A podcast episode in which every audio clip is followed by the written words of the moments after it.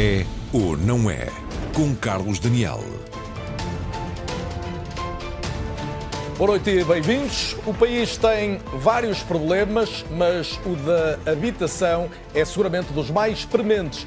E chega a, chega a parecer um beco sem saída. A procura aumentou, a oferta não é suficiente, em particular nas maiores cidades. Os preços dispararam, a classe média tem muita dificuldade em comprar ou arrendar. E, não menos importante, a maioria dos jovens está condenada a permanecer fora do mercado habitacional. O governo reaprovou, como se sabe, no final da semana passada, o programa Mais Habitação, com medidas diversas de arrendamento, alojamento local, edifícios devolutos, impostos, mas são mais as críticas que os aplausos. Há solução para a habitação? É o que pergunto então esta noite aos meus convidados e passo a identificá-los. Francisco Rocha Antunes, promotor imobiliário e também presidente executivo da MOM, uma sociedade profissional de cooperativas de habitação. A demógrafa Alda Azevedo, demógrafa, professora investigadora no Instituto de Ciências Sociais, com especialidade em demografia da habitação. Também Ricardo Guimarães, diretor da Confidencial Imobiliário, um grande conhecedor do mercado imobiliário em Portugal, e Hugo Almeida Vilares, professor da Faculdade de Economia do Porto, que ainda recentemente esteve envolvido num grande estudo sobre a habitação para a Fundação Francisco Manuel dos Santos. Igualmente, curiosamente, a partir do Porto, está outro convidado esta noite, o presidente do Grupo de Construção Casais, António Carlos Rodrigues, a quem agradeço obviamente muito também a disponibilidade para estar na RTP neste É ou Não É sobre habitação. A habitação que não é um problema apenas de casas, porque se estende, como sabemos hoje, por exemplo, a professores e a médicos que têm muita dificuldade em deslocar-se no país devido precisamente aos custos da habitação. O preço de um teto é cada vez mais difícil de suportar. Tanto seja pago um senhorio como a um banco, conseguir casa a preço suportável é então uma missão quase impossível, sobretudo para quem está fora do mercado de trabalho. Vamos começar o debate por olhar as assimetrias no nosso raio-x.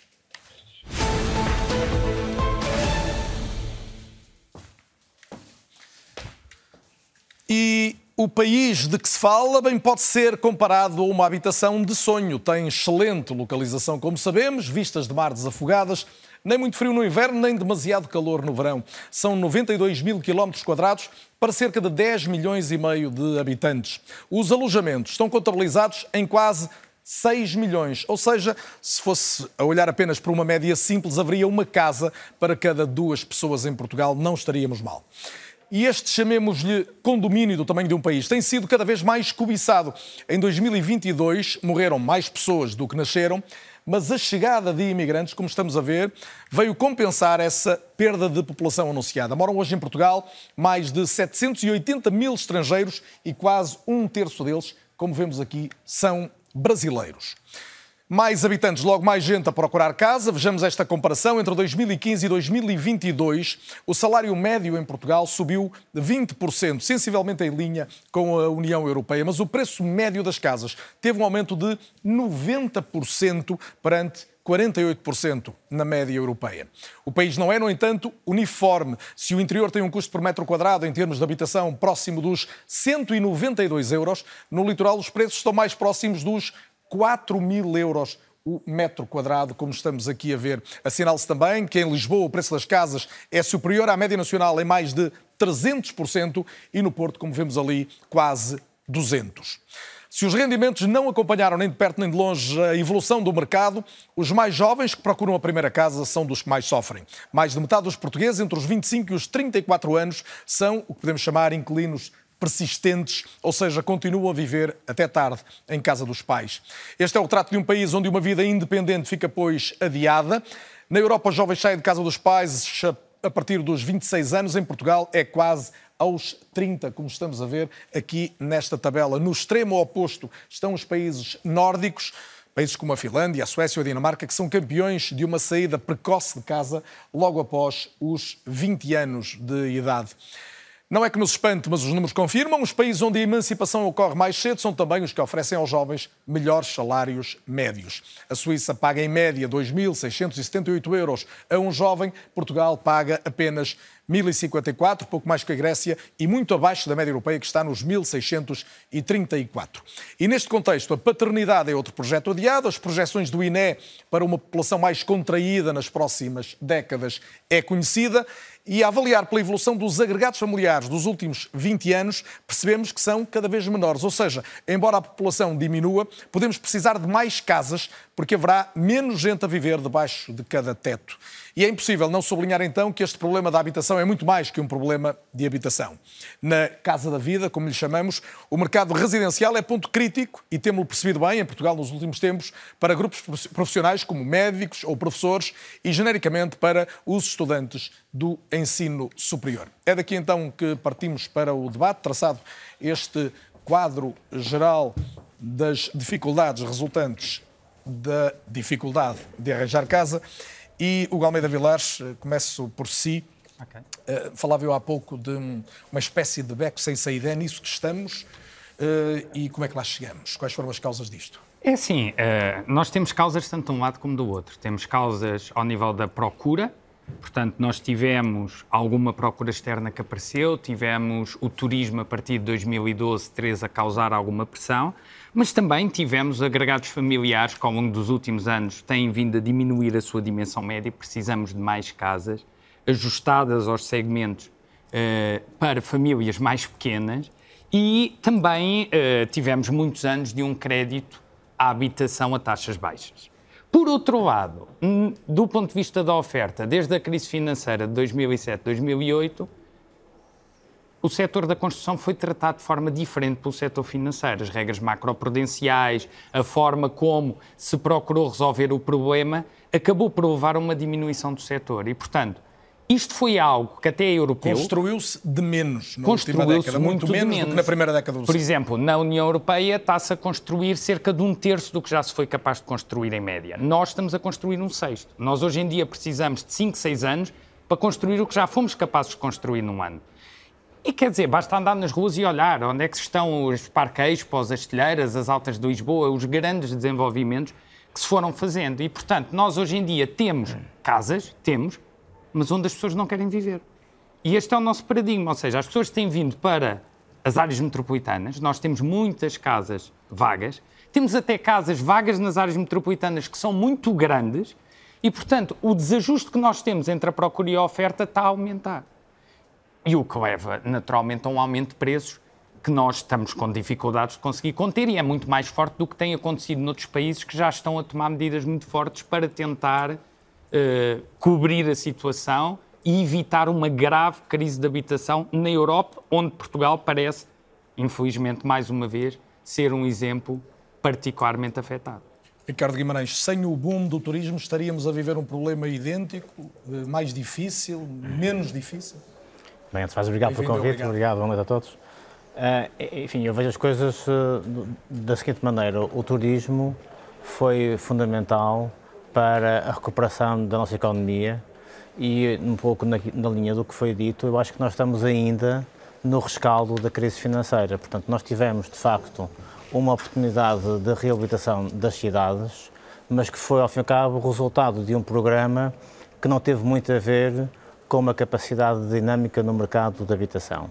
Sucederam coisas novas, enfim, ligadas com também a, revolução digital, ligadas com a procura internacional, ligadas com o turismo, ligadas com a revolução, por exemplo, na indústria da aviação, as Ryanair. Mas nós temos um problema essencial, que é como é que uma pessoa consegue adquirir a primeira casa Exatamente. num país que se habituou hum. a ter casa própria.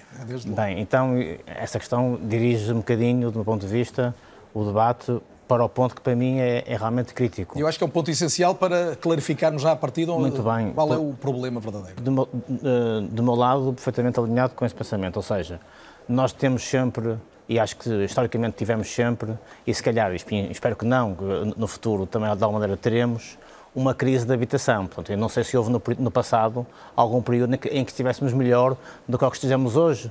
Eh, portanto, ou seja, enfim, em, em, em enquadramentos diferentes, cada, cada, fase com a sua crise específica. Melhor para conseguir comprar uma casa já estivemos. Sim, mas, mas pensámos que estivemos sempre em crise de habitação. Portanto, eh, e, e aquilo que eu acho que neste momento é diferente e é específico desta crise é que ela é muito assimétrica e é muito focada naqueles que estão fora do mercado. Ou seja, eu julgo que se há um, um, uma dificuldade no debate que temos tido sobre o tema da habitação e que, da minha perspectiva, contagia as medidas que estão a ser tomadas, estas últimas, ao nível do apoio aos proprietários, etc., é que há um foco muito grande em, em quem tem casa, em quem teve crédito ou em quem é inquilino e, e, todos merecem foco e apoio, como é evidente, mas há, de forma desproporcional, muito menos foco naqueles nos quais o problema é muito agudo, que são os jovens quem está fora do mercado. Ricardo, uma pergunta para já, sim ou não, e eu prometo que depois vamos desenvolver as, as, as terapêuticas e as formas de, de, ir à procura de soluções. É reversível a curto, médio prazo este problema que é as pessoas, o português médio, não ter dinheiro para comprar uma casa? É reversível? Eu acho que é reversível. Portanto, eu acho Sim. que, quer dizer, é, essa é uma questão fundamental, porque se estiveres aqui a tratar de um problema insolúvel, enfim, estamos aqui numa conversa simpática, mas não, mas não é Já consequente. vamos perceber como. É absolutamente essa... reversível. Portanto, há soluções efetivas. António Carlos Rodrigues, sinta-se sempre dentro do debate, bem-vindo também, presidente do Grupo Casais. António Carlos, gostava do prisma de um construtor. Há pouco ouvíamos aqui uh, a, a, primeira explicação do problema pelo, pelo Almeida Vilares, uh, a, a, colocar desde logo duas décadas muito diferentes no nosso passado recente, ou seja, uma década em que se construiu bastante mais, a primeira do século, e uma segunda, marcada depois pela crise financeira. Como é que as construtoras sentem esta evolução e o que é que lhe parece que é hoje crítico para mudarmos esta história? Sim, olá, boa noite. De facto, nós tivemos ali no período de 2001, eh, foi quando atingimos o pico. Nessa altura, o setor produzia cerca de 120 mil eh, fogos por ano. Eh, e no pico da crise, em 2008, 2011, passámos para 14 mil. E neste momento recuperamos, estamos a produzir, se calhar, próximo do dobro dessa quantidade. Ao longo deste processo, fomos perdendo capacidade instalada. Os nossos trabalhadores passaram de 600 mil para 200 mil no, no, pico da crise. Neste momento são capazes de estar à volta dos 300 mil, mas uh, no fundo tivemos aqui uma fuga de, da mão de obra não só para outros setores, como também dentro da própria Europa. Nós temos países onde os salários são diferentes dos nossos, onde também a atratividade para a construção é maior do que a nossa e por isso nós temos vindo a perder uh, capacidade instalada. Em, em, que momento estamos, António Carlos, nessa evolução? Diria que revertemos o mais difícil ou ainda é um percurso de, de esforço para chegar ao, ao que se pretende? Não, ainda é um percurso de esforço. Nós ainda temos necessidade de alterar o paradigma na forma como nós construímos. Quando eu falo com os nossos congêneres europeus, eles próprios também reportam a mesma dificuldade. Estão a perder trabalhadores e por isso nós próprios também sentimos o mesmo. Eu tenho dito isto a clientes: daqui a três anos nós vamos ter cerca de 30 encarregados que se vão reformar e que não vão ser substituídos. Por isso, daqui a três anos eu vou ter ainda menos capacidade instalada para fazer aquilo que é construção tradicional. Não, não, vai, ter, começamos... não vai ter essas pessoas por falta de mão de obra, estreitamente, é isso? Falta de mão de obra e falta de, ou seja, estamos a falar de pessoas que agora atingem a sua idade da reforma e que já há duas décadas que nós não conseguimos fazer a reposição natural, por isso as pessoas jovens já não vêm para a construção, mesmo quando falamos em engenheiros, muitos deles vão para outros setores, vão para consultoras, vão para bancos, por isso nem eles próprios ficam na construção, mas porque nós próprios temos que fazer uma alteração na forma como nós trabalhamos. O nosso setor é um setor que se tornou pouco atrativo e por isso nós temos vindo a fazer aqui algumas apostas em eh, mostrar E já vamos percebê-las melhores, designadamente a questão da construção industrial, que pode ser bastante sensível em relação a este tema, sensível no sentido de aportar soluções em relação a este tema. Um, Alda Azevedo, bem-vinda também, já o disse, demógrafa, investigadora do ICS. Um, nós precisamos mesmo de construir mais ou esta é apenas uma parte do problema que não resolve tudo? Obrigada pelo vosso convite.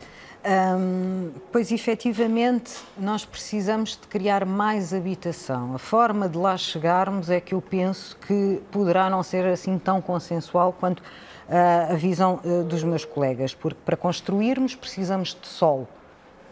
Precisamos de sol que seja acessível uh, e que esteja perto dos empregos e da vida das pessoas. E aquilo que nós temos assistido é uma concentração da população cada vez maior em torno de grandes centros urbanos e há anéis que vão crescendo ao mesmo tempo que cidades centrais, como Lisboa, há décadas que vem perdendo uh, população. E, portanto, antes de mais, uh, eu penso que uh, não podemos entrar naquilo que lhe chamaria a desordem natural das coisas. Portanto, em primeiro lugar, nós precisamos, em Portugal, de uma, uma política uh, consistente baseada em estimativas das necessidades de habitação. Isto acontece noutros países europeus. Portanto, falta-nos informação ao primeiro Unido. ponto. Falta-nos falta informação que esteja uh, atualizada. Portanto, nós tivemos, por exemplo, Mas em 2018... Exemplo, os censos, não é? Temos os censos. Temos, o que é que nos falta saber? o que é que nos falta saber? Falta-nos saber a cada ano exatamente quais são as necessidades, em que territórios e para que públicos. Eu sei de uma maneira geral que as crianças que nascem os bebés que nascem em 2023, eh, daqui a 20, 30 anos, estarão na idade de emancipação residencial a sair de casa dos pais. A procura demográfica não é o único fator na procura de habitação. Mas aquilo que me parece é que nós queremos aumentar a oferta, sempre muito baseando o, o discurso na construção, quando temos também de ir pela via da reabilitação, pela via dos alojamentos vagos que não estão no mercado para venda ou um, eh, para uh, arrendamento. Mas com mais construção ou sem mais construção? Com a construção que for necessária depois de serem feitas as estimativas nós, das muito concretamente, até porque é, é, é, muito relevante isto. Para quem quando, quando nós sabemos, por exemplo, na zona de Lisboa hoje, temos habitação muito cara e temos uma grande dificuldade de ter médicos em Lisboa e Val do Tejo, de terem professores nesta zona que é a mais populosa do, do país.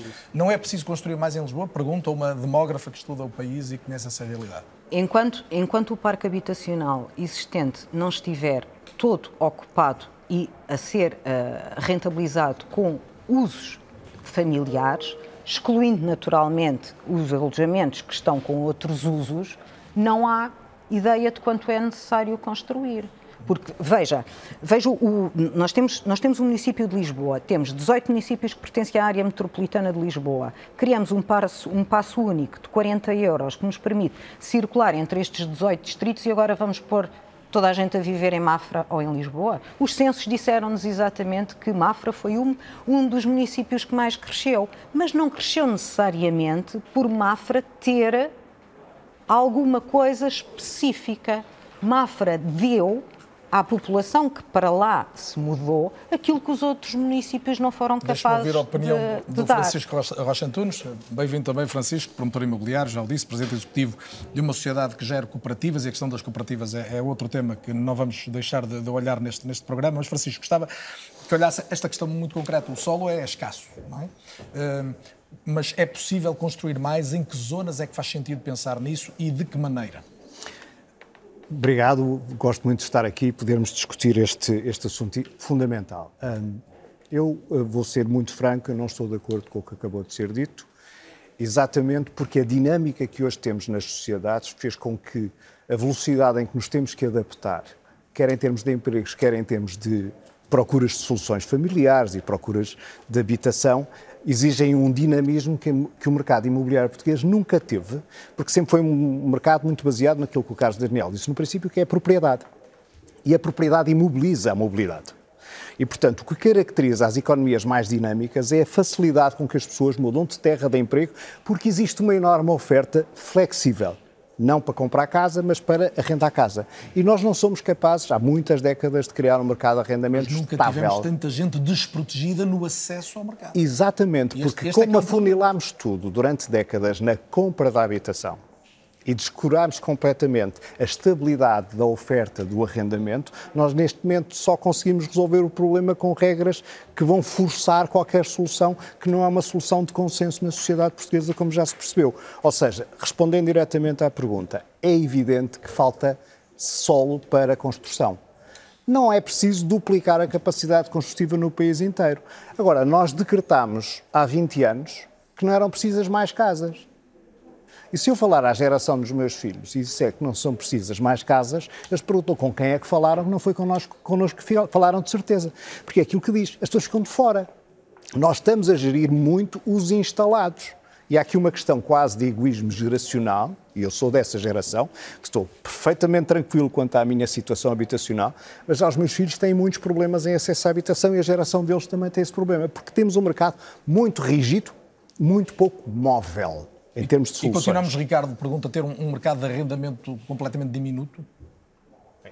Só, só, só um parênteses, porque eu julgo que uh, a discordância que existiu, apesar de tudo, tem aqui uma base de concordância, porque aquilo que foi dito pela, pela Alda foi apontar uma, uma necessidade, primeiro, de sermos organizados em relação ao parque que temos e realmente rentabilizar e dar um uso racional a, a, ao parque. E eu acho que é preciso olhar para esse tema, olhar para os solos, não é? olhar para o ordenamento, que era a questão que estava a colocar. Portanto, porque de facto nós hoje, e peço desculpa estar a desviar um bocadinho da, da pergunta. Não, mas eu retomo daqui a pouco, mas faz sentido. A forma como as famílias hoje estão a resolver a questão do acesso à habitação e aquelas que conseguem é indo para geografias mais baratas.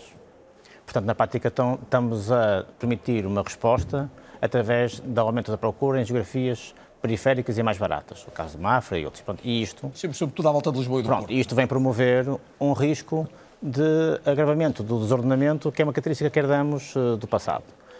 E, de facto, uma das questões fundamentais no mercado atualmente é promover a densificação, promover a alteração da capacidade de construir a partir do centro. Portanto, e, mas, mas concordo, depois Isso em de- português, eh, em português perceptível por todos nós, traduz-se em construir mais em altura. mais em altura, portanto, construir mais em altura. Nós temos um grande preconceito contra a construção em altura e nós queremos casas acessíveis, mas não queremos, se calhar, as ferramentas que permitem atingir esse objetivo. Ah, mas, mas também, apesar de tudo, acho que é muito interessante neste debate ah, trazer o tema que foi colocado de primeiro vamos olhar para as casas que estão vazias e porque é que elas estão vazias, se bem que eu quando digo que é preciso mais construção, estou a incluir a reabilitação. Portanto, quer dizer, a reabilitação também visa trazer para o uso o parque que existe e que está, e que está fora de utilização. Portanto, eu acho que aqui a questão de densificar, promover ordenamento, é- remete para a Mas questão... no imediato, o que é que dá a resposta mais eficaz? No imediato, se pensarmos numa questão que é colocada muitas vezes, das, O- o da- tema das é- casas é vazias, o tema das casas vazias é um tema muito importante e remete para a questão do arrendamento. Porque é que os proprietários, que são pessoas racionais, preferem ter casas vazias em vez de as colocar no mercado de arrendamento? Porque os proprietários não são nem pessoas boas nem, nem pessoas más, são pessoas racionais. E, portanto, qual é que é a circunstância que leva a esse Ricardo, eu não resultado? à pergunta, queria ouvir já o Hugo, mas já lá vou.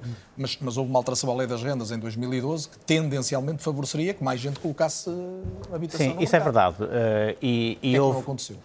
Isso é verdade. Ah, e, e- e essa, e essa dinâmica ah, não aconteceu porque, em simultâneo, também houve outras dinâmicas que se interpuseram, nomeadamente a procura para reabilitação para, para fins turísticos, ou seja, de facto, abriu-se a porta do mercado de arrendamento e entraram outros para além do, do arrendamento.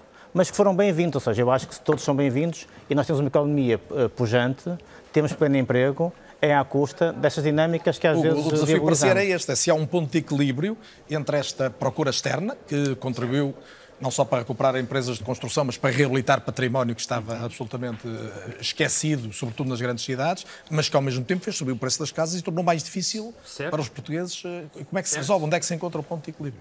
É assim, eh, eu penso que uma política, sem dúvida que o turismo traz, e o alojamento local em concreto, traz vantagens do ponto de vista da atividade económica, gera emprego, gera reabilitação urbana, eh, traz uma nova dinâmica aos centros das nossas cidades e, portanto, é bastante útil. Agora, há um ponto de equilíbrio que é evitar a gentrificação turística, eh, em que nós vamos ter depois uma baixa de uma cidade onde ninguém habita e, portanto, aquilo basicamente é uma Disneyland.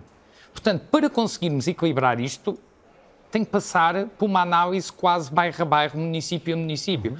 O grande objetivo deve ser preservar as unidades de maior valor acrescentado, quem faz turismo que traz valor, que tem qualidade, que emprega pessoas, e unidades que não gerem valor acrescentado desapareçam, porque não é a melhor utilidade E as que nós políticas públicas atuais e a última legislação conhecida vai nesse sentido?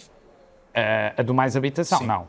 Não, não porquê? Porque, repare, se virmos o mais habitação, fala-se de tudo, menos uma tentativa sequer de perceber qual é, tirando a taxa que foi aplicada, qual é o valor acrescentado das unidades. É o condomínio que decide, é eh, a zona eh, se já tem licenciamentos ou não, é vamos proibir, mas vamos proibir até 2030, talvez vamos proibir.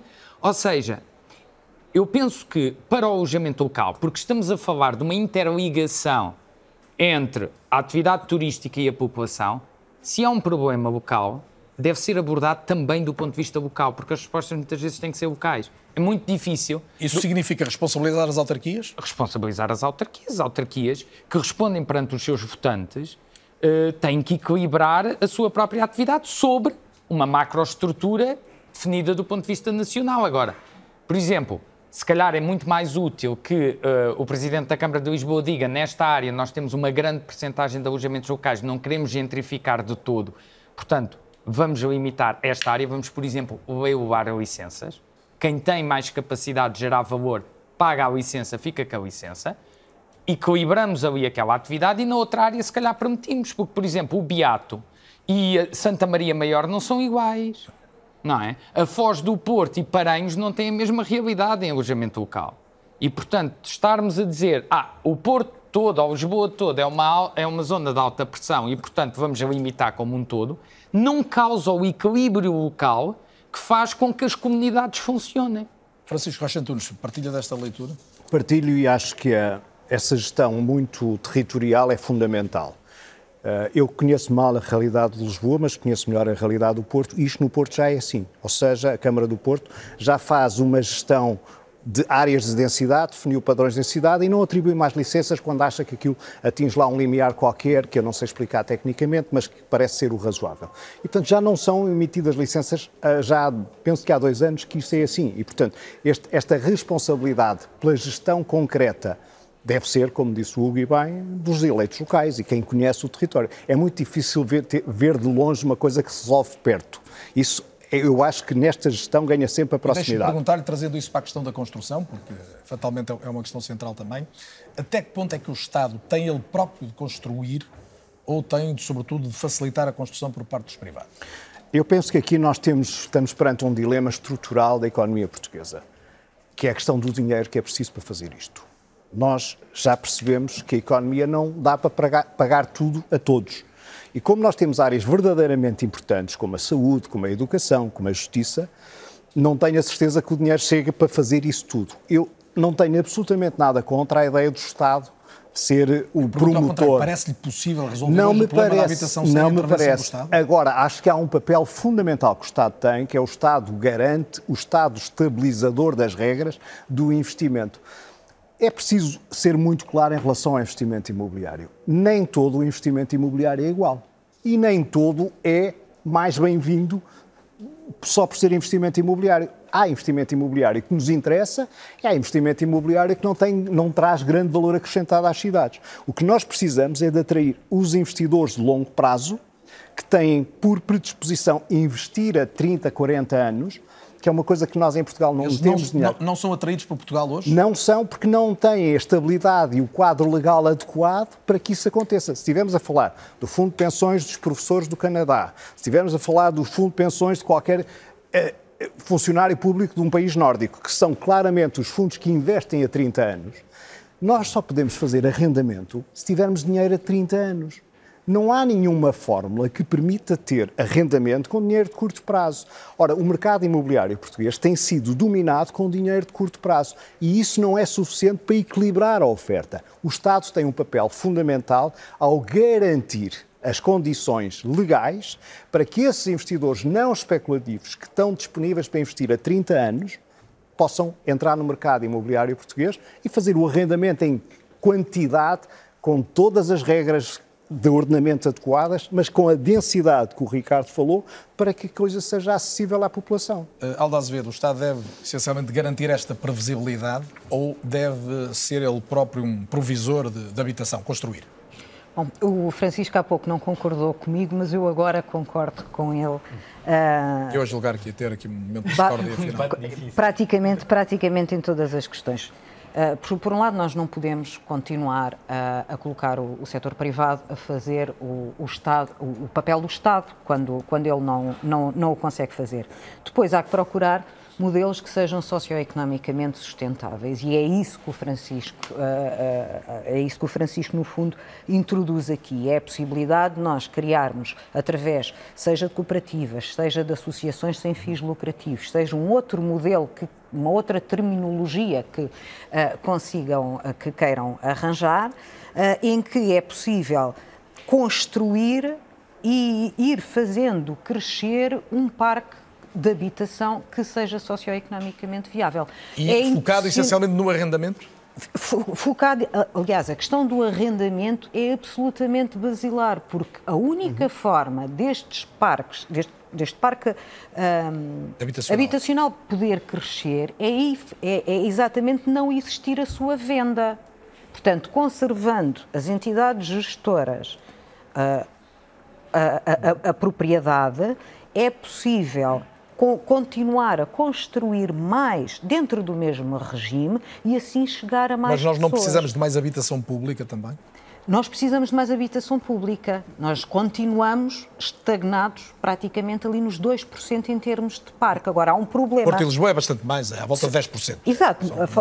Mas em, o país, a média do país é, é 2%. Exatamente, é. em termos nacionais. Agora, se nós compararmos uh, o parque público existente em 1991 e em 2021, em 30 anos, este parque perdeu 8,4% dos seus fogos e tivemos um programa especial de, de, de realojamento pelo meio. Portanto, há aqui alguma coisa que foi sendo repetidamente mal feita. Felizmente, as, a maioria das, das câmaras municipais já tem noção de que, uh, por dificuldades de manutenção, por dificuldades de gestão, acabar por vender aquilo que foi a sua propriedade, que foi o seu investimento aos, aos inquilinos ocupantes, acaba por ser um mau negócio. Porque muitas destas casas depois até acabam por entrar mais tarde ou mais cedo no mercado livre e, por serem, e acabam por ser transacionadas a preços de mercado. Portanto, isto é um péssimo negócio para o Estado.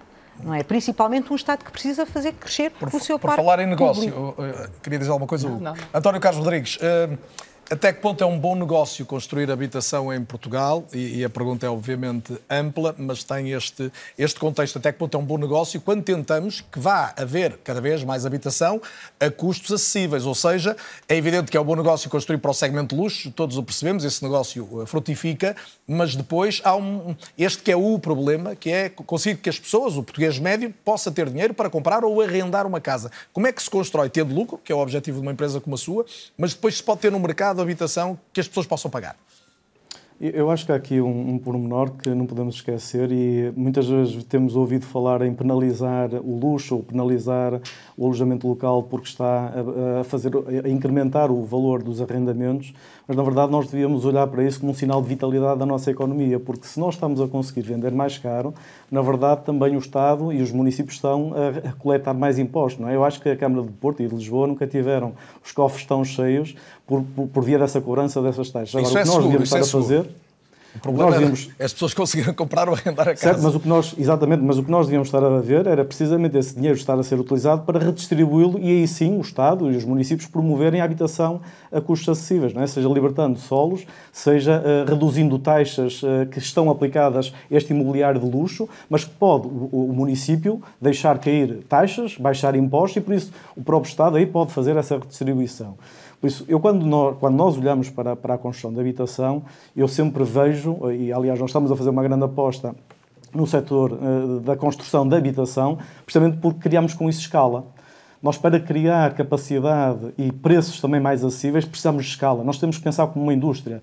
A Auto Europa não iria ser aquilo que é, a Auto Europa, se estivesse a fazer protótipos. Ou seja, se cada carro que saísse daquela linha fosse um protótipo. Nós temos que pensar que a construção também tem de ser vista dessa forma. E para isso nós temos que construir infraestrutura, temos que ter capacidade para produzir de uma forma mais repetida, uma forma em que nós capitalizamos no conhecimento, em que nós capitalizamos também na aprendizagem e fazemos cada vez melhor. Aliás, eu recordo quando iniciei a minha vida profissional, nós fazíamos escolas C mais S em cinco meses. Uma escola completa. Eu próprio fiz um bloco eh, de, de, uma escola. Porquê? Porque já fazíamos há 20 anos escolas com um determinado padrão. Isso permitiu que a indústria se tivesse especializado, coisa que hoje não temos. O que o António Carlos está a dizer é que hum, gastamos tempo a mais do que seria necessário, dado o conhecimento tecnológico, por exemplo, a construir casas hoje? Sim, nós quando olhamos para, própria, para, o próprio licenciamento, nós temos uma diversidade na forma como os municípios interpretam o licenciamento, logo isso induz a prototipagem. Já que fala disso, existem... deixe-me pedir-lhe também uma opinião sobre o mais habitação e, e, essas questões que lhe são mais sensíveis, a questão do licenciamento, até que ponto há aqui uma, um simplex ou não há, e a questão da fiscalidade também, o que é que lhe parece, que impacto é que parece que isto, que isto traz?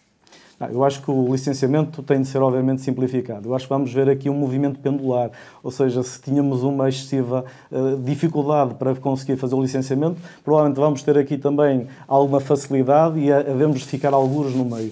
Mas que de facto, quando a gente olha para aquilo que é a dificuldade, eu quando falo com os nossos promotores imobiliários, eles não me conseguem prometer um pipeline constante para eu também dimensionar a minha equipa de força, de, de, de trabalho, porque eles próprios não conseguem controlar os timings. Eles, se tivessem a capacidade de decidir quando é que começava um projeto, eles diziam começamos amanhã, mas a verdade é que nem sempre é amanhã, é daqui a seis meses, é daqui a um ano, é daqui a um ano e meio, e muitas das vezes esses projetos acabam por nem sequer sair do, do, do papel, porque entretanto sai mais uma legislação, sai mais uma revisão normativa e entretanto lá está todo o trabalho que foi feito é para deitar fora e voltar outra vez à estaca zero e voltamos outra vez a fazer um trabalho que foi uh, desnecessário. Eh, Ricardo Guimarães, eh, nesta questão do o Estado construir, ter de construir mais, temos que aumentar o parque habitacional público ou não é essa a primeira necessidade? Bem, eu julgo que as pessoas o que querem é casas. Portanto, eu, honestamente, a questão de se é público, se não é público, para mim não é realmente muito relevante. Uh, Aqui já há pouco foi falado e também. Parque público, o Estado questão. pode, por, por, natureza, conseguir colocar a preços mais acessíveis. É essa a questão também. Não, não acho, não acho que seja forçoso. Ou seja, não é, não é, não é a, a única condição. que o Estado claro. tem para tirar, para tirar casas acessíveis pode também contratualizar com privados é e o façam da mesma. Sem, sem aumentar endividamento, sem, sem, sem ter, ao fim e ao cabo, o compromisso financeiro por parte do Estado. Há uma questão que estava, que estava também a debater, que era a questão do foco da promoção no segmento de luxo. E realmente há, e eu acho que nessa altura vai haver eh, uma, uma tendência para agravar essa propensão para a promoção se concentrar no segmento de luxo, mas fundamentalmente porque as condições de operação para uma promoção acessível são cada vez mais difíceis. Portanto, nós temos, se quiser, aquela lógica de que os estrangeiros têm um peso de 10%, pensamos então a promoção de luxo é para estrangeiros. Enfim, não é, não é, não é verdade, mas uh, para simplificar o raciocínio, 90% do mercado é quase ignorado pela atividade de promoção imobiliária. Isso não é um equilíbrio racional. A promoção imobiliária não consegue fazer promoção para as famílias e acessível, porque as condições de operação industrialmente. Eh, Isso significa o quê? Falta produto? Significa que faltam condições de operação. Por exemplo, eh, a questão dos solos. Portanto, realmente conseguir ter mais oferta de solos é importante, não no sentido de aumentar a produção em todos os solos, mas baixar o preço do solo. Portanto, se há pouco se solo... constrói mais, no mesmo solo, o preço médio... Não, se há pouco solo disponível, quem é proprietário desse solo é o dono do preço desse solo. A forma de diminuir é aumentar os índices de construção e aumentar a disponibilidade de solo. Não para ser tudo edificado, como é evidente, mas aumentar essa pressão ou tirar a capacidade de definir preço por parte do lado isso da, não é uma da oferta. desistência, a pergunta é provocadora, não uma desistência do modelo de desenvolvimento mais sustentável em que se pense como há pouco o Ricardo dizia, toda uma região à volta de um, de um centro urbano, é criar um uma rede de transportes eficaz e que permita que as pessoas vivam com qualidade Bem, noutra zona? Eu, do meu lado, aproveitando que estou neste, neste lugar, dizer que, para mim, o planeamento urbano faz à escala metropolitana, não se faz à escala municipal. E, portanto, se o planeamento for à escala metropolitana, que isto é algo que não existe, obviamente o solo vai sendo consumido do centro para a periferia. Sim, portanto, se vivemos todos, se vivemos em ilhas, cada município tem a sua realidade, isto, isto, já não vai acontecer o está de acordo maneira. que isto não, não existe em Portugal? Não, não. É assim, nós hoje em dia o que temos é cada município tem regras próprias, atua de forma própria. Nós temos uma grande heterogeneidade entre o que acontece na área metropolitana de Lisboa e o que acontece na área metropolitana do Porto. Uh, aliás, eu estava a brincar há pouco, uh, comprei casa há pouco tempo e por acaso não tenho uh, uma banheira, mas faz parte das regras, porque entretanto houve um município que achou que a obrigatoriedade de banheiras, em vez de ter polibãs, não era crítico para uma pessoa poder viver dentro Apesar, daquela casa. O Mais Habitação traz algumas novidades. Certo, mas uh, nós temos um processo de 10 anos assim, e mesmo com Mais Habitação, eu penso que ainda vai haver uma interpretação subsequente dos municípios. E depois, não há uma visão estratégica. Quando eu digo que, e tem que, que é concluir, é... por favor, o que estamos em cima do Ok, que é preciso desbloquear novas áreas nas áreas metropolitanas, são áreas pensadas, uh, harmoniosamente definidas, conseguir entregar de forma eficiente e de forma harmoniosa, eh, do ponto de vista urbanístico, terrenos às pessoas para as pessoas usarem. Uh, com uma linha de transportes, com uma rede de transportes que seja eficiente e que faça movimentos E na segunda parte, porque estamos mesmo em cima do intervalo, na segunda parte vamos olhar em concreto algumas uh, questões que podem ser hipóteses de saída para este problema da habitação que desenvolvemos e que debatemos hoje. Estou a falar, por exemplo, da questão das cooperativas, que já aqui foram citadas, da um, construção industrial, ou seja, construir e depois colocar no terreno casas que já estão previamente trabalhadas, e a Casais tem, é um exemplo flagrante deste esforço, e olhar também para aquilo que muitos veem como uma necessidade indispensável, que é o build to rent, ou seja, construir para arrendar, para que o mercado de arrendamento, em definitivo, venha a ter um impulso que lhe falta em Portugal. São os temas que deixo para depois do intervalo. Até já.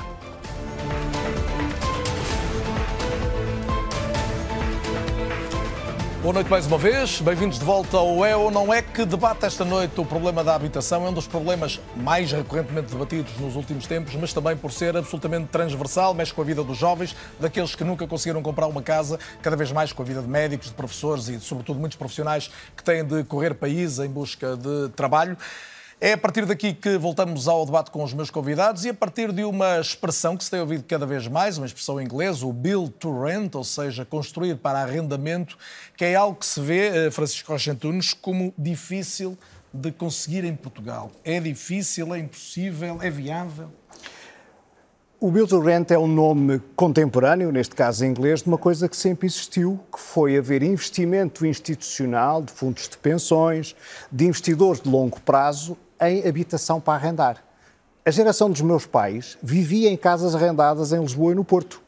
E essa oferta foi uma oferta que fez grande parte da oferta habitacional dessa geração. Depois, com a chegada da inflação e com as complicações que nós fomos criando a tudo o que tem a ver com o arrendamento, praticamente desapareceu do, do universo do investimento institucional. Porquê é que eu falo outra vez no investimento institucional? A grande dificuldade do arrendamento, de investir para arrendar, como eu disse há um bocado, é ter, haver quem tenha dinheiro que espera. Porque é preciso investir e estar 30, 40, 50 anos a receber rendas. E para isso é preciso ter capital. É preciso haver esse capital. Quem, por natureza, tem esse capital são os fundos de pensões que juntam as poupanças das pessoas também para os mesmos 30, 40 anos. Portanto, há aqui um equilíbrio natural entre a natureza e a expectativa desse capital, que não está à procura de lucros mirabolantes, está à procura de um rendimento estável e previsível. E esse rendimento Portanto, estável. Não podemos estar à espera que o problema do arrendamento se resolva pelo proprietário que existe hoje? Não é fácil. O proprietário que existe Por muito hoje. Que pareça hoje um bom negócio. Quem tiver uma casa para arrendar, a procura não falta. Era um bom negócio até há um ano passado, em que tínhamos uma regra de atualização das rendas que estava definida na lei e que à primeira oportunidade foi alterada.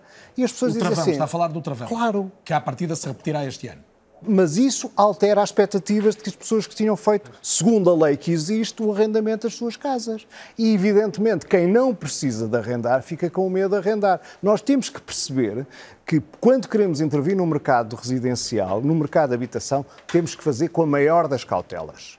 E fazer maior das cautelas não é escolher nenhum dos lados, é perceber que não há mercado que funcione se escolhermos um dos lados. Francisco, Essa mas, é que é a questão. Se não houvesse o travão, havia um aumento das rendas brutal para muitas famílias. Não é? E para as empresas, porquê é que as empresas, empresas, porquê, porquê é que uma empresa que aluga um escritório, uma multinacional, não pode pagar uma atualização à inflação? É uma coisa que eu não consigo perceber.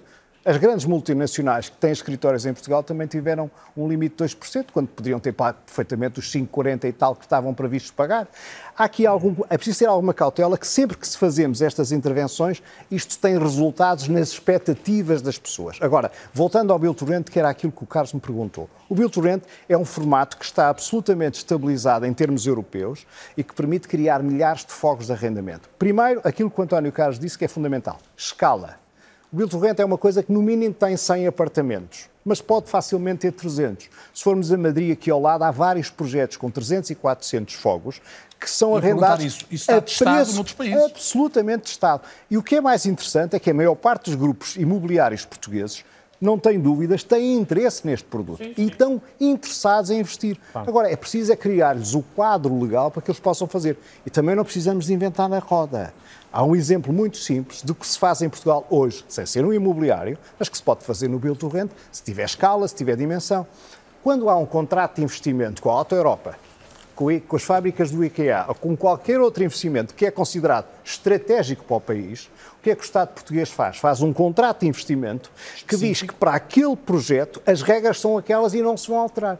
Esta pequena solução pode, se calhar, ajudar a desencravar o investimento do Biltorrente em Portugal. Portanto, há maneira de nós, se quisermos resolver o problema, quando estamos a falar do Biltorrente, para termos uma ideia, em Inglaterra, em sete anos, fizeram-se 350 mil casas para arrendar. Ninguém faz 350 mil casas para arrendar de luxo. E quem pagou? Porque não há quem tanto... pagou foram os fundos? Não, foram estes fundos de investimento que estão muito interessados em investir em Portugal, só que quando começam a analisar o quadro legal e a sua previsibilidade e a sua estabilidade, repare, eles vão investir a 30 anos. Uma das coisas que nós sabemos no imobiliário é que quando se investe a 30 anos, nós todos temos que esperar certo. e sujeitar-nos ao que vai acontecer. E o contrato de investimento pode ser uma forma de ultrapassar este tipo de risco. É um dos principais riscos. Aldaz Azevedo. É. Hugo, desculpe. É assim, eu, eu ia acrescentar, há pouco tempo fui, fui contactado por um player muito significativo que me perguntou efetivamente, nós já fazemos outras coisas e estamos a pensar fazer build to rent. E quando começámos ali a esmiuçar as regras, a chegar à conclusão que cada vez que houver um problema de acessibilidade em Portugal vai haver um travão às rendas, que a rentabilidade comparativamente ao setor financeiro é inferior, porque, por exemplo, os proprietários viram o aumento de juros e os travões que foram acontecendo foram imitando o retorno dos proprietários, não é, atenção, aqui a grande ideia é, é uma pescadinha de rabo na boca. O fundamental é proteger, sem dúvida, os arrendatários. Mas se ao protegermos os arrendatários, enquanto sociedade não assumirmos parte da fatura dessa proteção e passarmos a fatura toda para os proprietários, internacionalmente está provado que o mercado vai diminuir. Em Espanha aconteceu isso há pouco tempo em Barcelona. Qual é o fator crítico para termos Bill Torrente efetivo em Portugal? Estabilidade de regras. Ou seja, Ou seja, temos solos, haverá capital. Haverá capital, é preciso estabilidade de regras. Como é preciso para investimentos de longa duração? Porque o, o que verdadeiramente impacta ao investidor não é se o imposto é mais alto ou mais baixo. É ele não saber qual vai ser. Alda Azevedo, é só vantagens? Torrente, na sua opinião? Também é internacionalmente sabido que nem sempre um aumento da oferta leva à diminuição dos preços. É, este é, esta é uma, uma o primeira questão. O aumento da oferta não leva à diminuição dos preços como? Na habitação. Uma Também aumentam? Questão, então ficou as casas vazias. O, o aumento da oferta não leva à diminuição dos preços. Então, em condições aumenta? Nem sempre leva à condição. Basta nós pensarmos uh, em, diferentes, em diferentes estudos uh, realizados por OExtra, em cidades espanholas, uh, em cidades holandesas, em que se verifica que, apesar de existir uma oferta, os preços não baixam. Okay? Esse, isso há é fricções, é uma, isso há fricções é uma, no é mercado. É Obviamente, questão. se me está a oferecer Portanto, não casas. Podemos, não podemos vender isso como sendo uma questão líquida, de líquida, porque não é. Depois, o travão dos 2% era fundamental se se vier a repetir, ainda bem, e não deixa, não, não, não deixa de tornar rentável que um proprietário tenha uma ou duas casas. Primeiro, porque no IRS tem uma compensação por não poder aumentar a renda de acordo com a inflação. Mas a, e, por perda outro lado, porque em é perpetuidade. Questão, porque é uma questão. Mas é uma questão temporária. Certo. Não, não é. Não, não é. É uma questão é que quando eu atualizo a 2%, as atualizações seguintes que vêm à regra da inflação têm uma base mais baixa. Portanto, quem faz build to rent então, perdeu em então, perpetuidade. Então, o que fazemos é continuar a atualizar Atualizamos e apoiamos. E, e, e, e continuamos a tornar ainda maior a dificuldade que neste momento as famílias não. estão. Mas por que é que tem a ver com mas, mas, mas, mas já vou ouvir o Ricardo também. Mas como é que apoiamos agora o que está a dizer? Deixamos não, atualizar. Eu, eu volto assim, volto assim, Alda, mas só para perceber este ponto do Hugo. Tem que, diz. Tem que, é assim, o, é o Estado que vai. O Estado tem que subsidiar. Mas o Estado não é um poço sem fundo, não é? Em primeiro lugar. Mas deixe-me terminar a mas espera, uma prioridade é que é assim. O ponto é, o Estado não pode dizer nós definimos uma regra de forma estrutural, a regra é esta vamos fazer investimentos a 20 ou 30 anos e é esta a regra. E depois dizer, olhem, isto está difícil, temos uma crise inflacionista e, já agora, vocês vão pagar a fatura, porque não faz a mesma coisa em termos de taxas de juros, por exemplo não diz, olha, eu não gosto das taxas de juros que estão a fazer, vamos cortar isto a oh, metade. Oh, oh, aí já entra com dinheiro. Oh, mas aí oh, quer dizer, algo. começamos a entrar num conjunto de outras circunstâncias, saímos do espectro da habitação. Não, não, vamos, eu estou a falar e, da habitação. E vamos, e vamos entrar de, de depósitos a prazo, Não, não, não, não, não, crédito à habitação. Crédito. O que está a falar do crédito à habitação crédito, e do crédito, crédito. Carlos, deixa-me só também dar aqui um contributo. Muitos, muitos dos senhorios têm também créditos à habitação uh, para, as casas, para as casas que estão. Agora, isto são situações temporárias, são situações de exceção, em que há um conjunto cada vez maior de famílias que estão encurraladas Mas eu concordo com isso. Agora, deve ser subsidiado. De ser, que têm de ser apoiadas. Por exemplo, por exemplo é preciso mais fundos. Então pense eh, na, na fiscalidade. Mas começou por dizer prioridade para proteger os arrendatários. Aliás, Exatamente, eu comecei por aí. Por exemplo, por que não pensar no IMI? Por eu exemplo, digo, é muito baixo, é muito alto, digo, precisamos desses digo, fundos para ajudar quem está fora. Proteger os arrendatários e proteger os senhorios, porque ambos são agentes ambos são atores nesta questão do mercado de arrendamento. Certo. Ok? E, portanto, mas, mas quando se atribui portanto, um travão que é 2% e que vai só numa direção. Já ficou não vai claro só numa direção, porque foi compensado. Ricardo. Não, eu só gostava de dar esta reflexão que é. É evidente que é legítimo de, de, a ideia que está a ser colocada de defender os inquilinos e, e, e para o travão, no sentido de não haver aumento das rendas. Só que a, questão é que a crise da habitação é severa em quem está fora do mercado. E, e, esta é uma circunstância, se calhar, específica desta crise de habitação. Portanto, nós temos as famílias com crédito à habitação que têm um problema de, de, habitação e os inquilinos, mas que é menor face àqueles que estão fora do mercado, em concreto, os jovens. Uhum.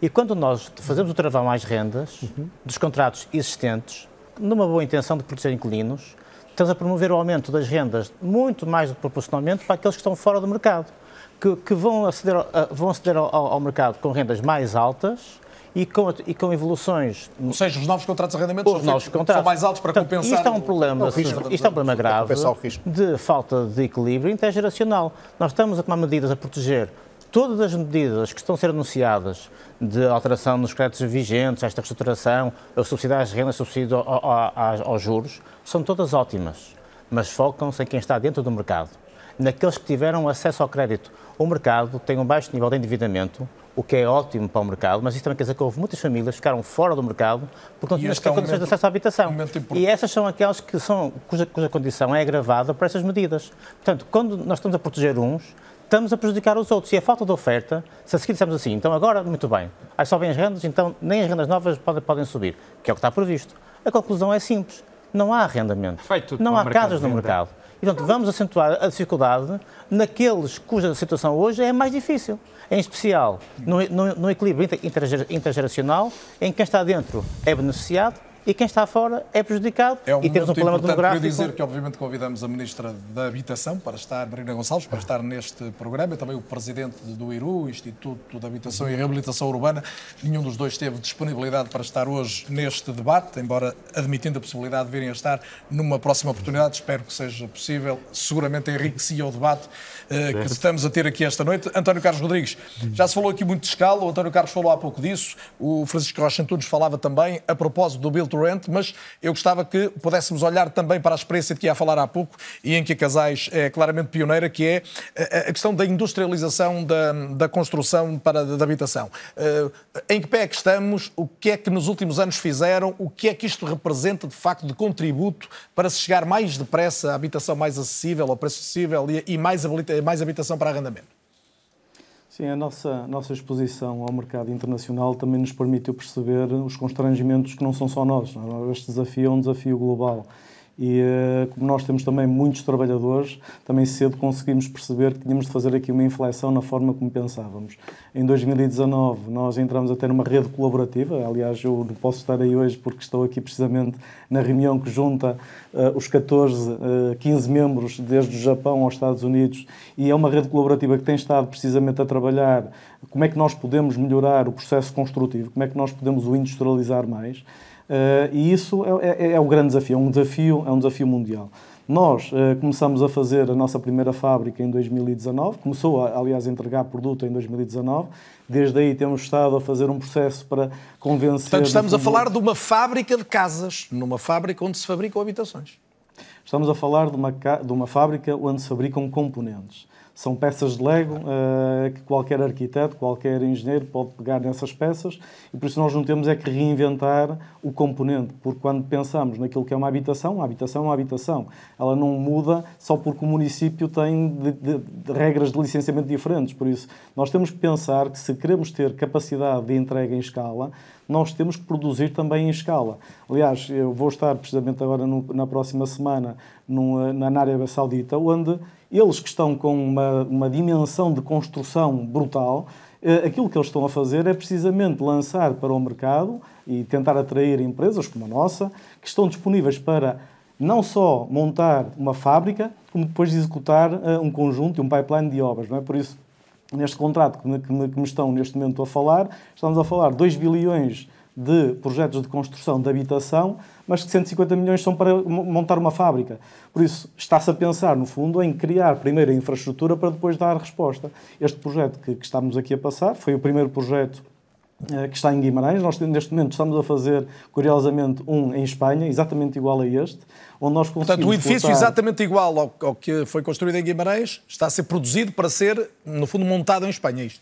Exatamente. É, pela primeira vez podemos dizer que é made in Portugal, assembled em Espanha. Aliás, e o nosso parceiro austríaco, estes dias estamos a falar precisamente como é que nós podemos colocar num comboio e tornar uh, o edifício que ele quer construir na, na Áustria como o edifício mais sustentável, porque também o meio de transporte ferroviário é dos meios mais, mais eficientes e também mais, mais uh, amigos do ambiente.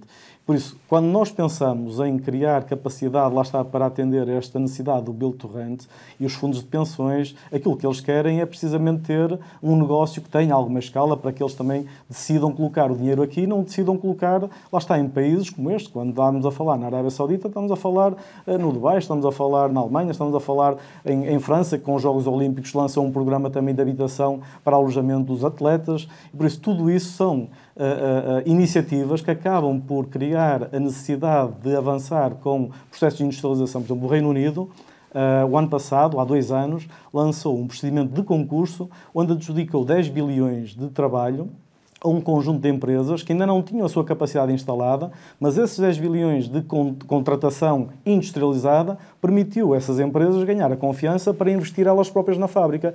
Eu, neste momento, lá está, se não tivesse a fazer esta aposta um pouco por nossa própria iniciativa, e nós tivemos aqui que captar nossos próprios investidores, que vieram eles investir nestes projetos que nós fizemos, por isso porque acreditaram neste processo. Se nós estivéssemos à espera das adjudicações uma após uma, quer dizer, só daqui a cinco anos é que estaríamos a fazer a fábrica. Não, nós apostamos na fábrica António Carlos, também o na potencial de negócio parece-me evidente, de escala, de, de, internacionalização do negócio, até por haver hipótese de, de, redes colaborativas, como falou, mas eu creio que as pessoas em casa estão a perguntar até que ponto esta construção é mais barata, mais rápida, mais amiga do ambiente. Uh, tudo isto é garantido por esse tipo de construção? Tudo isso, aliás, quando nós olhamos para a qualidade, aqui não existe uh, margem para erro, porque aquilo que sai da fábrica tem que encaixar milímetro, senão de outra forma nós parávamos o ciclo da construção. Quando falamos em termos ambientais, estamos a falar, neste caso, de uma, um sistema construtivo que junta madeira com betão e por isso também reduz ele próprio 60% da pegada de carbono algo que, mesmo os municípios hoje, quando pensam fazer este tipo de construção, nós não nos podemos esquecer que os dinheiros do PRR vêm com o rótulo de sustentabilidade. Coisa que, por exemplo, eh, o Ministério do Ensino Superior fez agora no lançamento das, eh, das, das residências de estudantes, lançou um procedimento em que qualificou cerca de 50 investimentos de residências de estudantes e agora essas próprias universidades já estão a avançar para uh, projetos de construção porque nós, lá está, tivemos aqui dois anos de preparação, porque soubemos, soubemos todo o mercado soube que havia a haver esta aposta, nós próprios desenvolvemos soluções. Ainda Deixa, agora, Deixa-me perguntar-lhe mais isto. Consegue fazer um termo comparativo, por exemplo, o mesmo edifício constru, construído no molde tradicional e segundo esta, esta nova lógica, em termos de tempo e em termos de custo, qual é, qual é o diferencial? Nós, em termos de tempo, este edifício, o primeiro que nós fizemos, mas já veio em cima de 3 ou 4 anos de ter feito de forma individualizada, conseguimos reduzir 30% do prazo. No caso deste de Espanha, já vamos conseguir reduzir 40% a 50%, porque lá está, estamos também a fazer aqui um cumulativo da experiência e do treino também das pessoas que acaba por acontecer no contexto de obra. Por isso, isto em relação ao prazo. Quando falamos em custo, nós inicialmente esta obra que estamos aqui a ver e fizemos exatamente o mesmo processo com um processo tradicional, orçamentámos a obra de forma tradicional e orçamentámos-la de forma industrializada. E na altura, a forma industrializada ficava 6% mais cara. Mesmo assim, nós avançamos. Curioso foi que em fevereiro de 2022, quando a obra estava a arrancar, ou em março, estávamos no pico da inflação. Esta obra teve zero uh, de impacto de inflação, enquanto todas as outras nós estávamos sujeitos e tivemos que pedir reequilíbrios financeiros aos clientes porque os materiais subiram a um nível que era incomportável.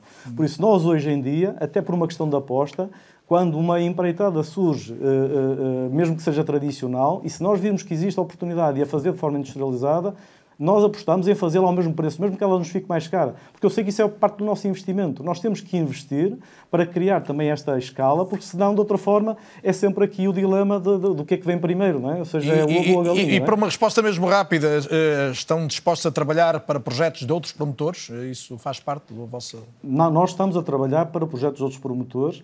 Lá está, tivemos que fazer primeiro, eh, porque o mercado não acreditava, apesar de já existirem vários projetos a nível internacional, e por isso o processo de, de convencer todos os stakeholders é lento desde os arquitetos, desde os engenheiros, desde os clientes.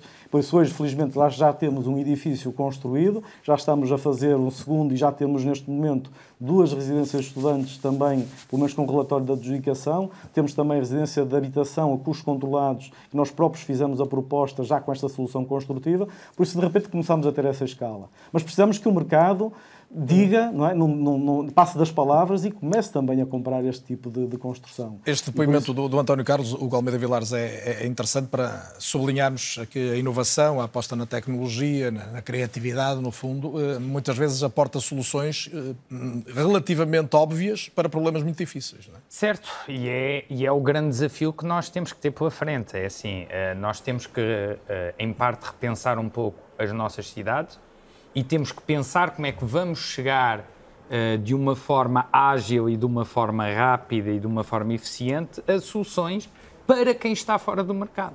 Conforme o Ricardo estava a dizer e muito bem, nós temos um, um grave problema uh, nessa dimensão e eu acho que para quem está fora do mercado, da minha geração, e, e, da geração que vem a seguir a mim é, é, extremamente complicado. Eu acho que nós tivemos um choque tecnológico com a globalização das plataformas, com os Airbnbs, os alojamentos locais. Nós precisamos de um choque de tecnologia na capacidade construtiva, precisamos que o setor alavanque este desígnio nacional que tem que passar por ele, construir bem, construir sustentável, construir ordenado, construir integrado na rede de transportes, uma rede de transportes eficiente que sirva às pessoas, que permita descarbonizar as nossas cidades mais do que o que estamos a fazer e, portanto, é um desafio em ambos os lados. E quando eu digo construir mais, também digo reabilitar. Ou seja, e não estou a dizer que é construir muito mais, eu estou a dizer é que se nós formos adiante para amanhã problemas e se não formos adotando já hoje soluções, nós vamos ter aqui uma ou duas gerações perdidas que não vão conseguir autonomizar-se, não vão conseguir ter um projeto de vida contigo, independentemente do seu mérito profissional. E o sonho português acabou aí.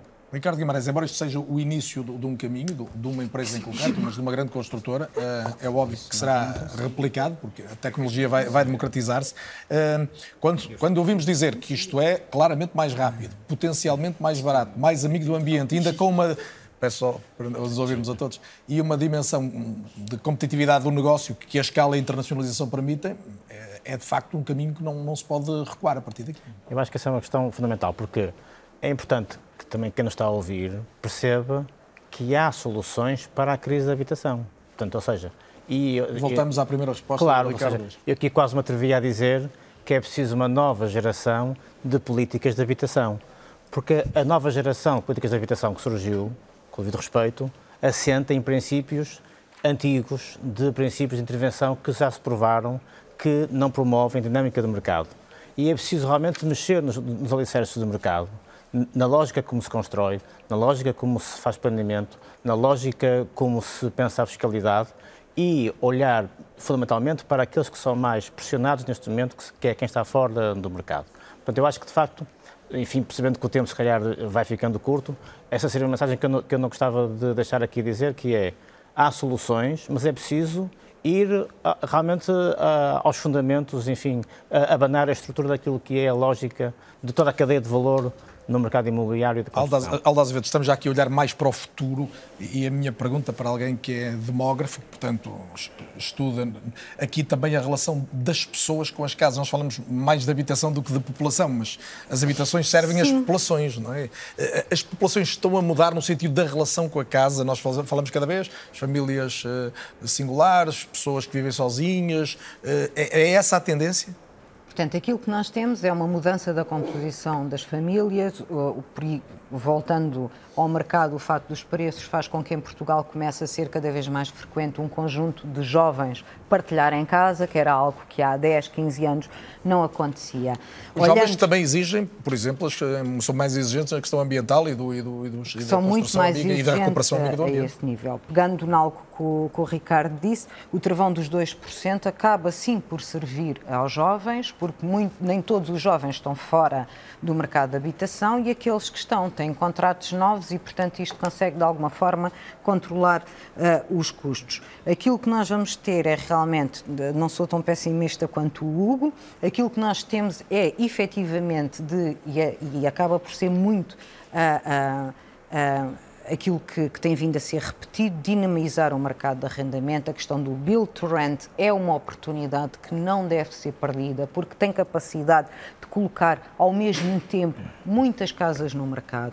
Também a reabilitação de territórios em desvantagem, a partir daquilo que é o um, portanto, a atualização uh, e melhorias nos espaços públicos que façam com que zonas que uh, poderiam ser pouco apetecíveis se tornem zonas com zonamento inclusivo, com uma mistura de regimes de ocupação, com grupos etários diferentes. Há efetivamente aqui uma questão de um contrato geracional. Esta questão de, da justiça intergeracional, do contrato geracional, falava sempre muito relativamente ao mercado de trabalho e às reformas, certo. contribuintes e beneficiários. Aquilo que eu acho que há cada vez mais hoje é uma necessidade de um contrato desses na questão da habitação, porque se o curso natural das coisas, a esperança de vida das pessoas fazia com que muitas vezes, através da herança, a situação habitacional dos mais jovens ficasse resolvida, isso não acontece. O Francisco dizia, os seus pais foram arrendatários. Esta questão de nós nos termos tornado um país de proprietários é bastante recente, é algo que é e muito fruto de políticas, também em parte uh, fruto de uma questão macroeconómica e cabe-nos agora que estamos numa situação limite, não sendo tão pessimista quanto o, mas numa situação limite, perceber de uma vez por todas para onde ajustar as agulhas. E esse contrato intergeracional tem de passar obrigatoriamente, obrigatoriamente por? Esse contrato intergeracional tem de passar obrigatoriamente por quem beneficiou de juros bonificados, acesso à habitação, um, através uh, da compra e hoje está, uh, tem as suas casas praticamente pagas ou quase pagas, ter noção de que há uma responsabilidade de garantir quer um apoio do Estado ao arrendamento, quer um apoio à compra, que as gerações mais jovens possam também emancipar-se e construir as suas, uh, as suas famílias, se ter, pôr em prática os seus projetos de fecundidade e por aí adiante. Um, se não imigram. Se não imigram. Certo já podem migrar por outras razões, mas essa é seguramente crucial se não houver casa. Uh, Francisco Rocha Antunes, eh, já o disse também, o Francisco é fundador e é presidente da MOM, que é uma sociedade gestora de cooperativas de habitação. Quando ouvimos falar em cooperativas, parece que a ideia que nos vem é algo que no passado chegou a resultar, mas que depois deixou de existir. É possível reinventar o modelo? Isto já está a ser feito? Está, a sua experiência com, é com, é de, com grande é sucesso. sucesso. Com grande sucesso, não ainda em Portugal. Nós tencionamos colaborar nessa primeira parte. Mas este nosso modelo, o modelo que nós utilizamos na MOM, é um modelo que está absolutamente demonstrado aqui ao lado, em Espanha. Não precisamos de ir para a Suécia nem para outros sítios onde também acontecem experiências cooperativas. Aqui ao lado, em Espanha, existem 260 cooperativas ativas, existem 55. Em Portugal, quantas são? Ativas? Sim. A fazer casas? Sim. Eu penso que somos nós, neste momento, estamos a fazer as duas únicas que estão a lançar projetos novos. E eu vou já explicar porque. Há aqui um problema que nós achamos que resolvemos e que foi aquilo que fez com que as cooperativas deixassem de conseguir facilmente ter eh, capacidade de as fazer. O mercado profissionalizou-se e complicou-se muito. Hoje em dia, fazer um prédio é muito mais complicado do que era há 30 anos. Em termos de exigências técnicas, em termos de exigências ambientais, em termos de performance de edifício, há aqui muitas exigências que fazem com que isto se tenha complicado do ponto de vista profissional, é muito mais exigente. Nós antes tínhamos três ou quatro projetistas para fazer um edifício, hoje facilmente temos dez. E, portanto, coordenar tudo isto, ter dinheiro, ter o know-how para fazer isto tudo, é um know-how muito especializado. Como é que em Espanha resolveram o problema? Há umas sociedades gestoras de cooperativas de habitação, que é igualzinho àquilo que nós replicamos aqui em Portugal com a MOM, que fazem como eh, os projetistas fazem assessoria a cooperativas de habitação. Ou seja, qual é o propósito? É entregar casas a custo. É este o essencial do modelo cooperativo. E é isso que nós fazemos na MOM. Entregamos casas a custo. Há um somatório de custos e o valor que as pessoas pagam na cooperativa para a sua casa é apenas o somatório de, dos custos. Não há margem para um euro de lucro. Nós fazemos isto porque os nossos honorários são um dos custos, como é o honorário do projetista, como é o honorário dos engenheiros. Portanto, há aqui uma somatória de custos que estão definidos. A lei portuguesa é muito clara do que é Qual que foi pode... então o problema que foi superado? Qual foi a dificuldade? Foi o problema da profissionalização. Hoje em dia, para fazer o financiamento à construção de um projeto, a primeira coisa que o banco vai perguntar é que experiência é que têm para fazer isto. E nós temos essa experiência, porque temos muitos anos de mercado imobiliário e conseguimos explicar aos bancos que sabemos exatamente o que estamos a fazer do ponto de vista profissional. E com isso nós conseguimos que os bancos financiem a nossa construção das cooperativas. Os bancos financiam as próprias cooperativas, mas sabem que há uma gestão profissional que leva o projeto do princípio até ao fim. No fim, as pessoas ficam donas da sua casa, mas conseguiram ter uma casa a custo. Isto significa, regra geral, é uma regra simples, é 20% abaixo do, do valor equivalente de mercado. Seja que, tipo de casa for. Portanto, porquê? Porque não temos que remunerar o capital dos investidores, porque não há investidores, são os cooperadores que entram com os seus capitais e nós monta, fazemos a montagem da cooperativa e entregamos a cooperativa a funcionar às pessoas. Repito, este modelo não é inventado por nós, é exatamente decalcado Estado do modelo espanhol, pá, com 55 empresas a fazer o mesmo que nós hum. fazemos. Ricardo Guimarães, temos aqui mais uma dimensão como potencial de ajudar à resolução do problema. Bem, é, é, de facto, enfim, há aqui uma, uma, uma inovação, portanto, que é, que é conseguir juntar Nós somos é... todos do Porto, nós, tirando a Alda, e, e há muito que no Porto há, há construção cooperativa. Sim, sim. Né? E vimos imensos bairros relevantes da cidade que foram construídos. A Perlada, cidade Exatamente. cooperativa da Perlada. Exatamente. É, aquilo que sucede é que essas cooperativas, de facto, elas uh, tinham uma lógica que era muito similar à lógica do mercado, que era uh, a promoção e depois a venda, ao fim e ao cabo, e na lógica também do, do, do crédito. Uh, eu julgo que aquilo que aqui está a acontecer é conseguir uh, associar ao modelo tradicional uma capacidade de inovação do ponto de vista de, de gestão. A minha dúvida é, e, e vejo também nisso potencial, portanto, há aqui um potencial indiscutível. Enfim, eu acho que as cooperativas fazem parte da solução, mas não imagino que sejam o, o, o grosso do mercado, porque do ponto de vista da sua organização, certamente que não é tão fácil como simplesmente fazer promoção, enfim, em aberto para, para o mercado. Portanto, eu acho que aqui, lá está, é chamar todas as valências, desde a promoção pública foi falada, a promoção tradicional, a promoção incorporativa, enfim, não deixar de fora qualquer oportunidade de fazer reabilitação e de fazer, e de fazer aumento, aumento de oferta. Francisco. Só para ter uma ideia, em Espanha, neste momento, a produção anual das cooperativas de habitação, destas cooperativas de habitação, representa 56% do que fazemos em Portugal. Portanto, é, há capacidade de resposta, há uma grande profissionalização no apoio à criação das cooperativas, mas são verdadeiras cooperativas, são as pessoas que decidem o que é que querem fazer e como é que querem fazer. O meu desafio final é para cada um claro. dos meus ilustres convidados, e tenho um minuto para cada um, sensivelmente, não é um debate de campanha eleitoral, mas se respeitarem, pode ser um final interessante para quem, nos, para quem nos segue, é o de olharmos um pouco mais a longo prazo, estivemos a discutir muito o que está hoje a acontecer, aquilo que já está a surgir e que pode ser uma solução no imediato, mas qual é um ou os desafios de longo prazo. E António Carlos Rodrigues, eh, comece por si, sendo que no seu caso já falava há pouco da necessidade de, de, de formar uma nova geração de técnicos. Seguramente o desafio da mão de obra é um desafio crucial. Alinhamento de interesses. Eh, do ponto de vista intencional, todos estamos interessados em alinhar os nossos interesses, mas falta aqui agora uma parte prática.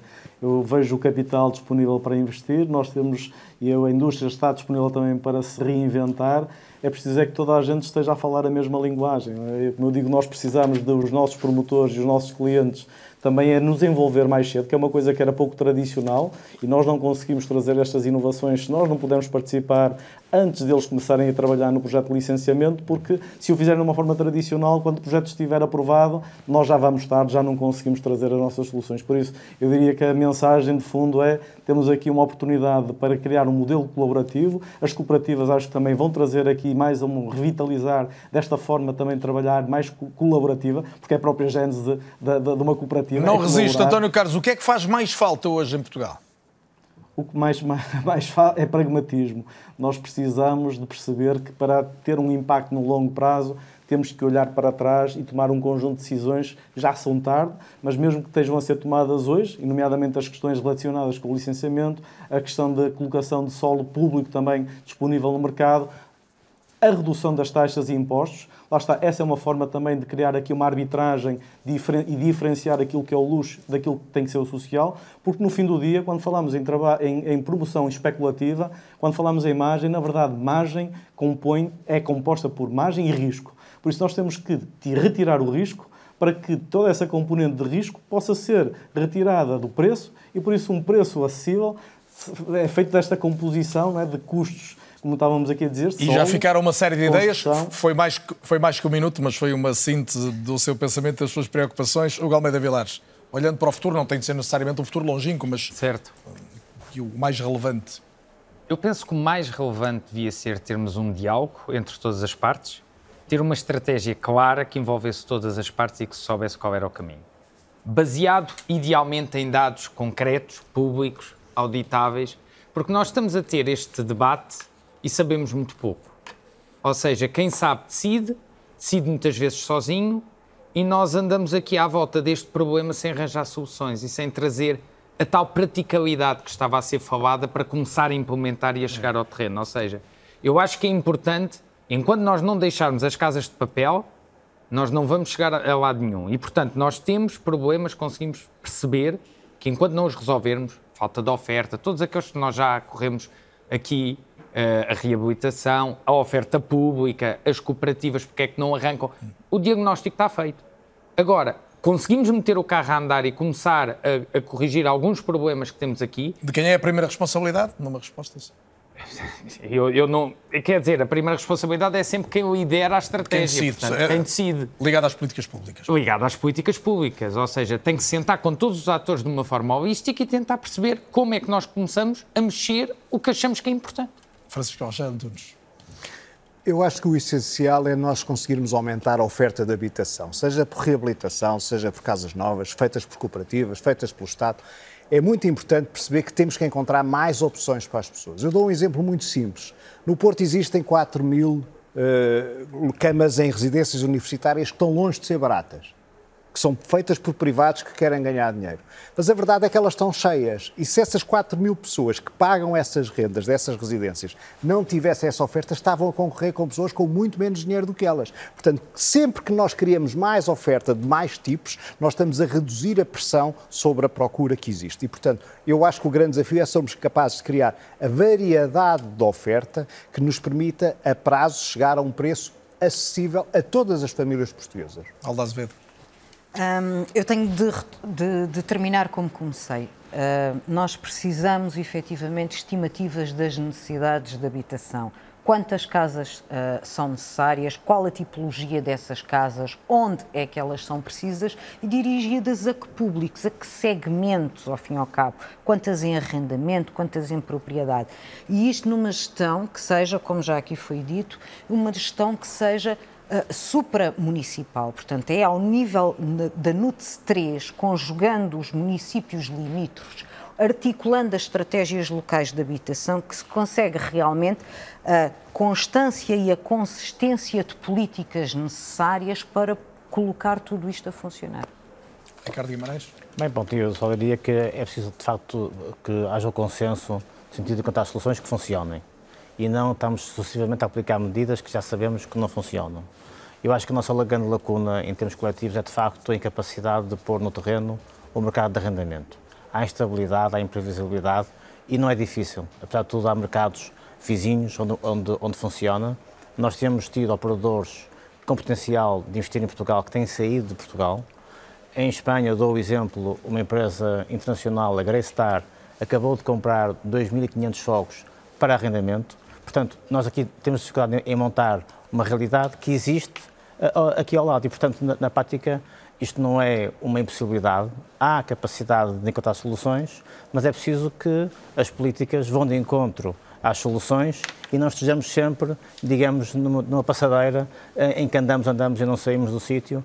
E, e, e é, no essencial, confiança, estabilidade, previsibilidade, porque hoje pode haver medidas que são impopulares e que custam, mas são essenciais a, a médio prazo para promover um ambiente mais que anda, positivo. Que sai sempre do sítio é o tempo, o tempo esgotou-se, estamos no limite. É um lugar comum na televisão agradecer o contributo dos convidados, mas é absolutamente sincero, acho que trouxeram ótimos contributos a este tema que é tão candente e que preocupa tantos em Portugal e que mexe com a vida de tantos de nós e dos que nos são próximos. Portanto, agradeço bastante a vossa participação neste É ou Não É. Espero tê-los em breve neste programa e, sobretudo, espero continuar a contar consigo, que nos acompanha à terça-feira à noite na televisão pública portuguesa. Assim voltará a ser dois, oito dias. Boa noite. Até lá.